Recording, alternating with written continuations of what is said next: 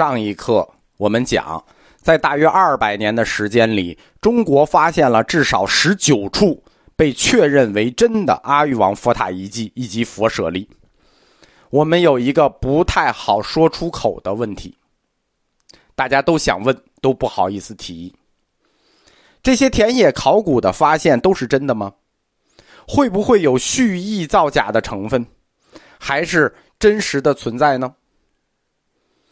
动机论嘛，人干什么事儿先要有动机。作为佛教的护教者，他们出于弘法的目的，或者迫切的想寻找佛教在中国早已存在历史先例的目的，他们是有动机的呀。到底是不是真的呢？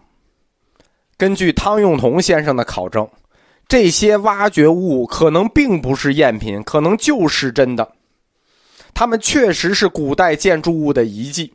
至少有一部分一定是真的。为什么？因为中国是一个有渊源文明的国家呀，历史源远流长。公元前两千年的东西想挖出来，那不太容易了。他们发掘的这些地方，我们刚才讲过，南京也好，武昌也好，山西也好，浙江也好，这都是什么？这是中国北方平原和浙江北部。古文明的发祥地呀，大禹就是浙江的，好吗？中国北方平原那就更不用说，中国的发祥地啊，中国古文化的发祥地，在这些地方你往下去挖掘，如果你一点东西都挖不出来，那反倒是件奇怪的事情了。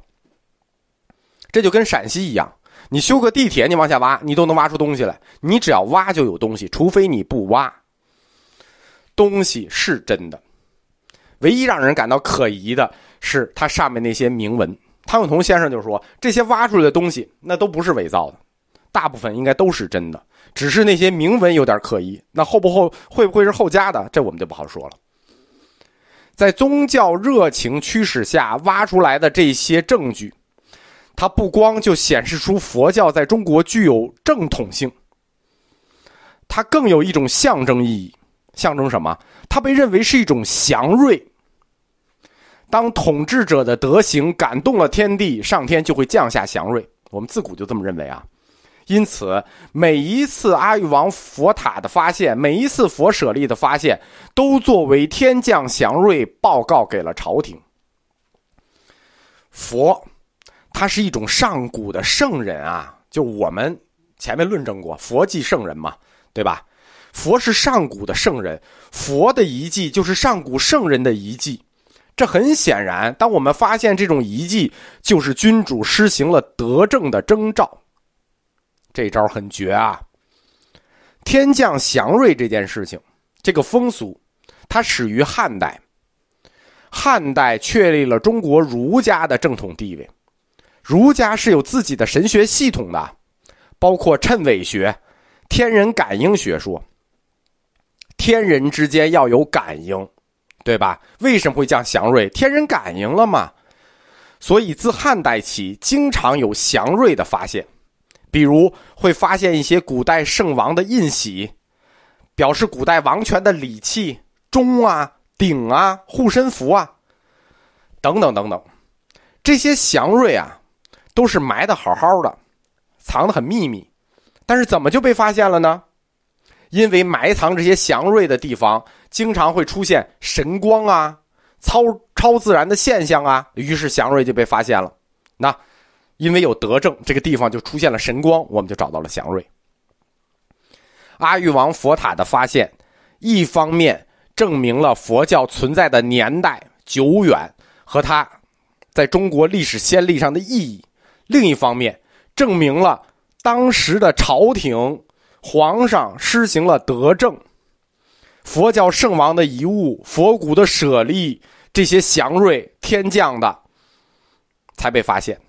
这等于什么？等于双倍的证明了帝王的英明与仁德。因此，佛舍利的发现，历来被中国古代皇权所认可，没人敢说是假的。佛舍利既然是真的，那么佛教远古来源的合法性就得到了证明，他就从帝王的角度得到了确认。对吧？谁敢说发现的这佛舍利不是祥瑞是假的？你敢跟皇上说吗？不敢吧？皇上都认了，你就得认，那我们就认了，佛教的合法性就得到了确认。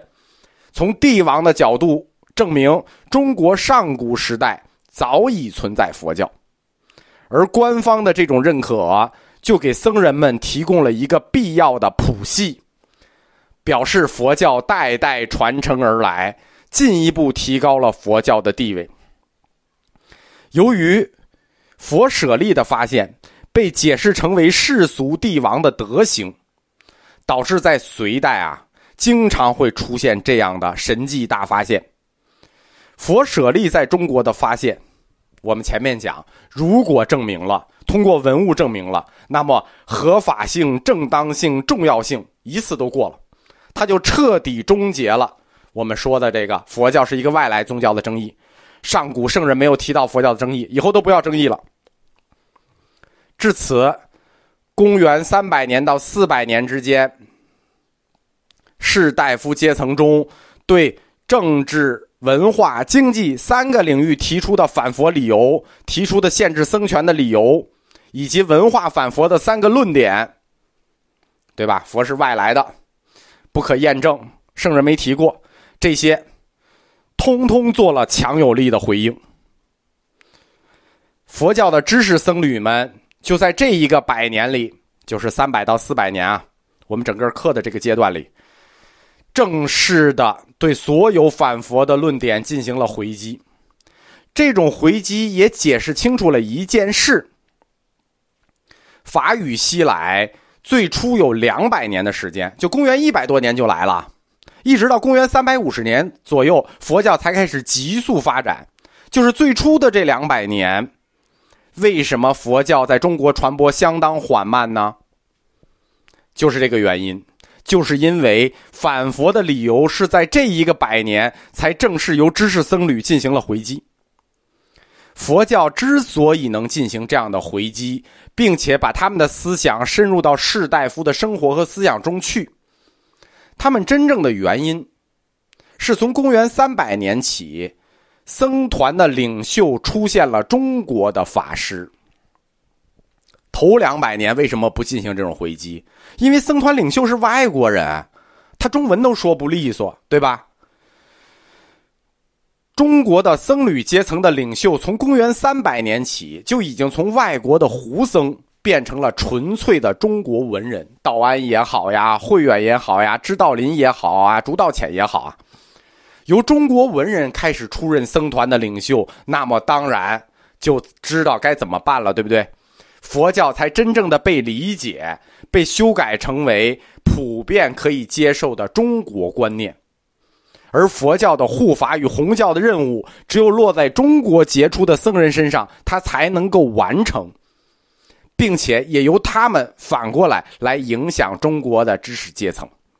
所以，为什么我们说一再说中国佛教？中国佛教，佛教来了二百年，你外国僧人你搞不定，只有我们中国僧人出任了领袖，这件事儿才能让我们搞定。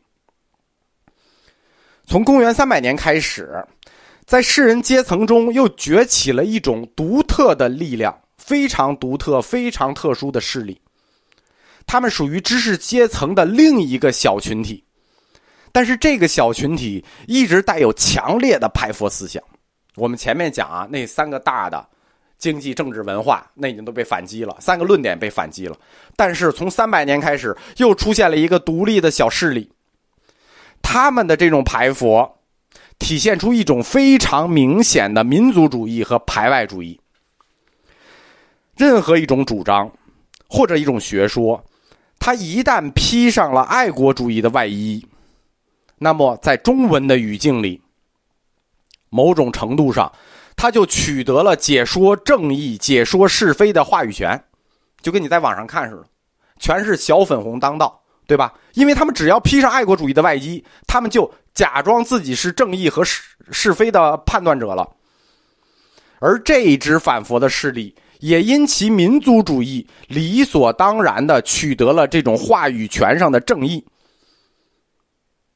他们被当作反对外来文化的一支力量和武器，他们逐渐在反佛的这个过程和运动中取得了主导权，并且一直在反佛的舆论战中扮演一个重要的角色。直到元朝，这股特殊的势力才彻底失败。因为元朝佛教在某种程度上上升到了国教的地位。这支势力和我们前面说的儒家反佛排佛的理由和论点有根本区别。我们讲，他们也发源于中国士大夫阶层，是士大夫阶层中的很少一部分，很少一部分知识团体隶属于这个特殊的势力，他们就是中国的道教徒。